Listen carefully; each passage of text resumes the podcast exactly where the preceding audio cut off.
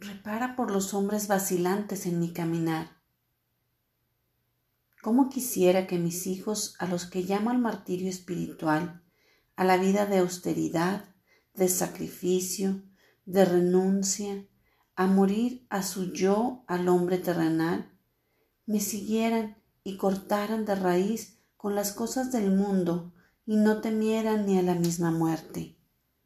Tú, alma reparadora, que has sido valerosa porque no todos mis hijos responden a esta gran llamada, te tengo un gran premio, un galardón de oro en el reino de los cielos. Te sentaré muy cerca de mi trono de gloria para que junto con los santos ángeles me alabes, me glorifiques y entones los más bellos himnos salmodiados al son de la cítara, de las flautas, de las arpas. Repara por los hombres vacilantes en su caminar, hombres que abren las puertas al miedo, a la inseguridad, que les dan cabida a los sentimientos furtivos y ceden a las tentaciones del espíritu engañador, y sus vidas espirituales mueren.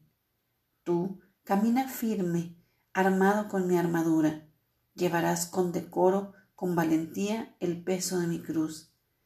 Te llamo también para que veneres los clavos que perforaron mis manos y mis pies. Repara porque me crucificaron de nuevo. Venera las cuerdas con las que azotaron mi sagrado cuerpo. Y repara porque son muchas las flagelaciones que recibo diariamente de los hombres alejados de mi camino. Venera la esponja con la que me dieron a beber vinagre. Tengo tanta sed de almas y muy pocas llegan a mí para saciar y calmar mi ardiente sed. Repara porque muy pocos me aman, me aceptan como padre, como amigo, como hermano. Muy pocos se identifican con los principios de mi Evangelio. Muy pocos me aman de corazón.